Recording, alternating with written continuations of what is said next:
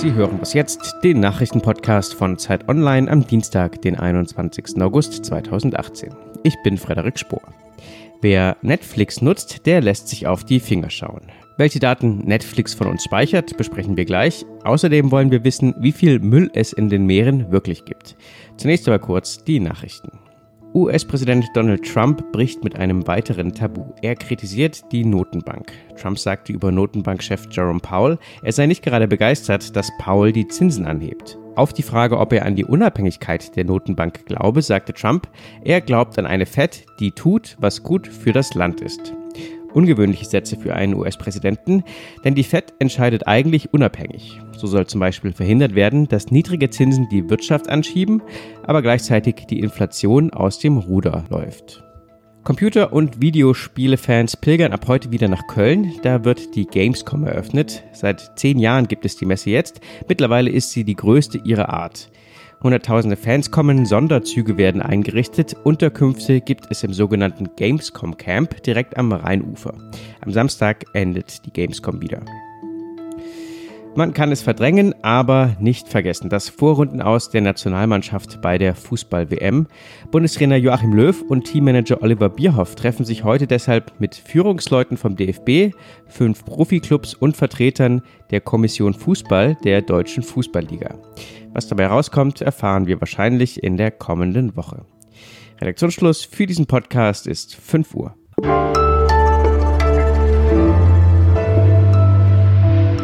Ich bin Wiebke Nauhauser. Die Meere sind voller Plastikmüll.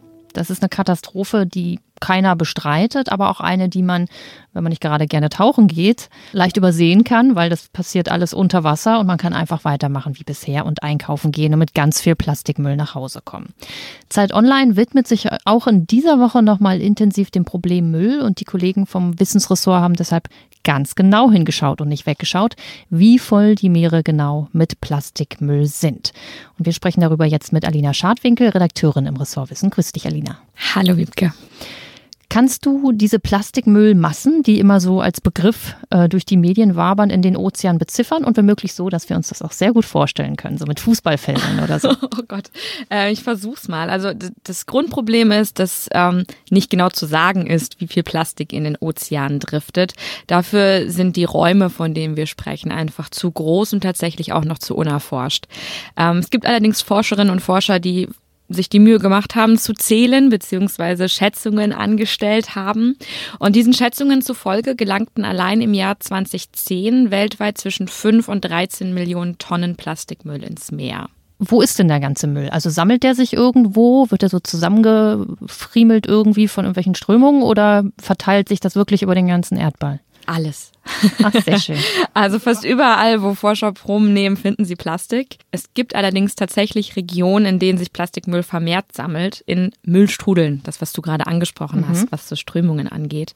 Und fünf solcher Müllstrudel sind bekannt. Der größte ist der Great Pacific Garbage Patch im Nordpazifik zwischen Hawaii und Kalifornien. Und das darf man sich jetzt nicht vorstellen wie so ein riesiger schwimmender Müllberg oder Inseln aus Plastik, die man von der Luft aus sieht, sondern das ist halt so, dass der Müll in der Wassersäule, also in den verschiedenen Tiefen des Ozeans rumwabert und manche Teilchen tatsächlich kilometertief sogar bis in die Tiefsee sinken. Wie findet man denn überhaupt diese, diese Plastikmüllansammlungen oder Teilchen? Also wie du schon gesagt hast, das sind riesige Wassermassen. Man kann sich das auch gerne uns auf der Seite nochmal angucken, wie viel Wasser da ist und wie wenig Land. Ähm, wie erhebt man denn da überhaupt valide Daten?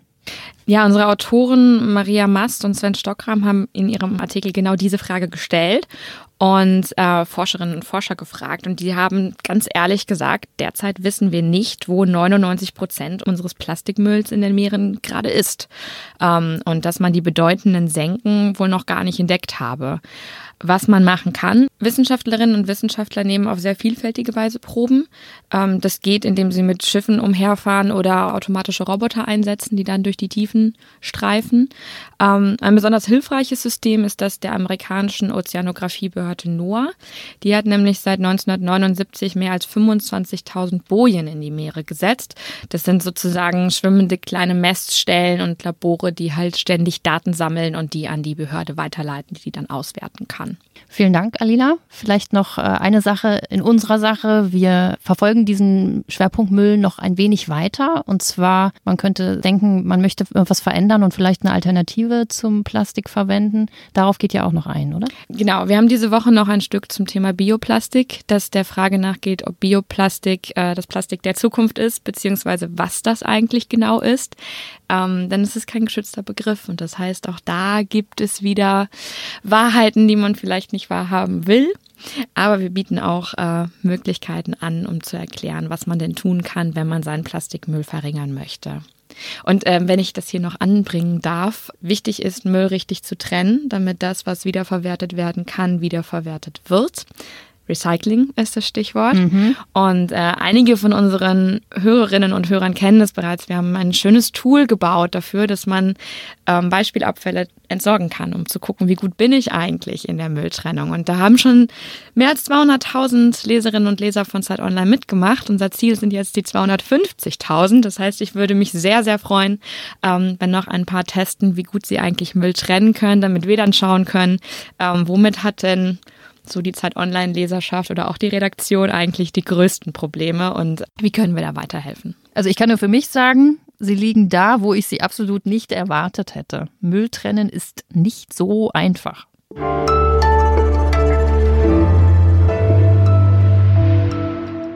Und sonst so?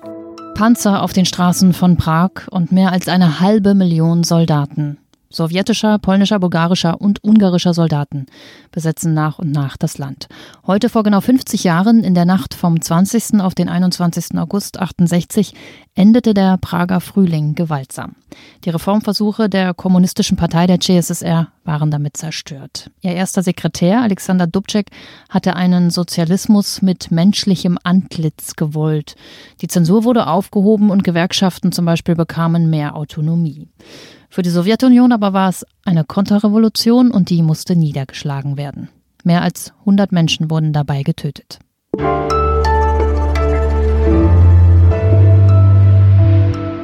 Wer sich abends hinsetzt und noch ein bisschen Netflix schaut, der schaut nicht einfach nur ein bisschen fern oder auch nicht ein bisschen mehr oder die ganze Nacht.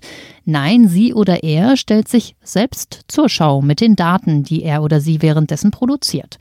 Katharina Nokun ist Netzexpertin und ehemaliges Mitglied der Piratenpartei und bei Zeit Online berichtet sie über das, was sie über Netflix und über sich gelernt hat.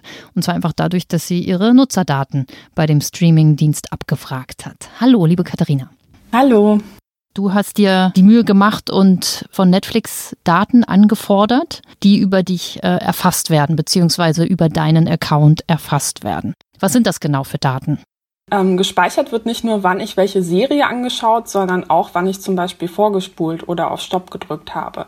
Das bedeutet, wenn ein Mensch eine Sexszene zweimal angesehen hat, weiß das Netflix. Hinzu kommt natürlich, ähm, kommen natürlich Daten über unser Klickverhalten auf der Webseite, also wann wir auf welche Beschreibung geklickt haben oder wann wir uns eine Zusammenfassung oder einen Trailer angesehen haben. Außerdem werden natürlich noch die jeweiligen IP-Adressen sowie alle Gerätenummern erfasst, die ich benutzt habe äh, innerhalb meines Accounts und meine Suchanfragen. War davon jetzt irgendwas für dich als Netzexpertin überraschend oder hast du dir das gedacht? Naja, es ist eines in der Theorie zu wissen, dass Netflix ähm, vieles speichert und etwas vollkommen anderes, das dann schwarz auf weiß vor seinen eigenen Augen zu sehen. Und mich hat erschreckt, wie detailliert die Informationen sind, die man aus meinem Nutzerprofil ganz konkret über mich ableiten kann. Vor allem die Information, welche Szene ich mir zweimal angeschaut habe, wo ich ähm, etwas übersprungen habe oder die Tatsache, wie oft ich Binge-Watching betrieben habe, sagt ja vielleicht schon viel mehr über meine Psyche aus, als mir lieb ist. Und ähm, ich habe mir da mal angeschaut, was die Wissenschaft dazu sagt. Und tatsächlich gibt es Studien, die nahelegen, dass Menschen, die besonders oft Serien am Stück schauen, ähm, häufiger unter Depressionen leiden würden. Dabei hat man vielleicht einfach nur mitlaufen lassen, damit der Hund sich nicht so alleine fühlt tagsüber oder was auch immer. Ähm, was macht Netflix denn mit den Daten? Interpretieren die das? Nutzen die das dann irgendwie? Ja, also Netflix äh, nutzt diese Daten vor allem dazu, um sein Angebot zu optimieren, nach eigener Aussage. Und von außen kann man nur vermuten, wie das konkret aussieht. Ähm, so gab es etwa den Fall, dass Netflix ähm, damals, als House of Cards angelaufen ist, ähm, selbst gesagt hat, dass die Entscheidung, diese Serie zu produzieren, auch auf Daten basiert. Man hat etwa herausgefunden, dass ähm, eine große Zahl von Nutzern ähm, sich freuen würde über einen Film mit der Kombination ähm, Regisseur David Fincher und Hauptdarsteller Kevin Spacey. Und ähm, die Serie ist dann ja auch tatsächlich sehr erfolgreich gewesen. Das zeigt, ähm, solche Datenanalysen funktionieren sehr gut. Ähm, laut Netflix werden Daten etwa zum Vorspulverhalten nicht dazu genutzt, um mir personalisierte Vorschläge zu unterbreiten. Allerdings können diese eben doch genutzt werden, um beispielsweise festzustellen, oder ich würde es jedenfalls so machen, ob ähm, ein Film die Nutzer eher gebannt hat oder ob die sich das so nebenbei angeguckt haben oder gelangweilt waren. Und aus solchen Daten können natürlich sehr detaillierte Persönlichkeitsprofile erstellt werden. Und mir macht das Sorgen. Ähm, schließlich weiß ich nicht, wie sicher die Daten eigentlich bei Netflix sind oder ob Netflix nicht eines Tages doch von Amazon oder Google aufgekauft wird, was ich persönlich für nicht unwahrscheinlich halte. Und ich als Kunde wünsche mir einfach einen Inkognito-Modus, ähm, bei dem ich nicht überwacht werde. Denn gerade bei einem Dienst, den ich doch bezahle, will ich nicht als Versuchskaninchen behandelt werden. Wie lange hast du eigentlich auf deine Daten gewartet? Über ein halbes Jahr. Also ich habe immer wieder Anfragen gestellt. Also die gängige Strategie von Unternehmen ist es ja, ähm, erstmal zu antworten, auch innerhalb der gesetzlichen Frist zu antworten, aber nur einen Teil der Daten zu schicken. Und ähm, man muss dann immer mehrfach nachhaken und darauf beharren, dass man weiß, dass dies nicht der vollständige Datensatz ist, bis man dann tatsächlich das bekommt, was man haben will. Ich habe äh, beispielsweise Amazon mehr Briefe geschickt als vielen Personen, die mir sehr nahestehen in meinem kompletten Leben. Vielen Dank, Katharina Nokun. Den Text dazu gibt es auf Zeit Online und den nächsten Nachrichtenpodcast Was jetzt gibt es morgen. Alles Gute bis dahin und schreiben Sie uns, wenn Sie mögen, an wasjetzt.zeit.de.